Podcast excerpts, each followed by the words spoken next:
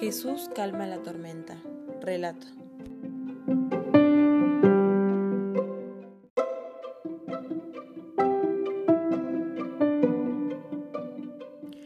Ese día al anochecer les dijo a sus discípulos, crucemos al otro lado. Dejaron la multitud y se fueron con él en la barca donde estaba. También lo acompañaron otras barcas. Se desató entonces una fuerte tormenta y las olas azotaban la barca, tanto que ya comenzaba a hundirse. Jesús, mientras tanto, estaba en la popa, durmiendo sobre un cabezal. Así que los discípulos lo despertaron. Maestro, gritaron, ¿no te importa que nos ahoguemos?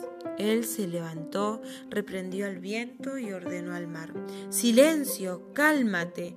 Y el viento se calmó y todo quedó completamente tranquilo. ¿Por qué tienen tanto miedo? dijo a sus discípulos. ¿Todavía no tienen fe? Ellos estaban espantados y se decían unos a otros, ¿quién es este que hasta el viento y el mar le obedecen?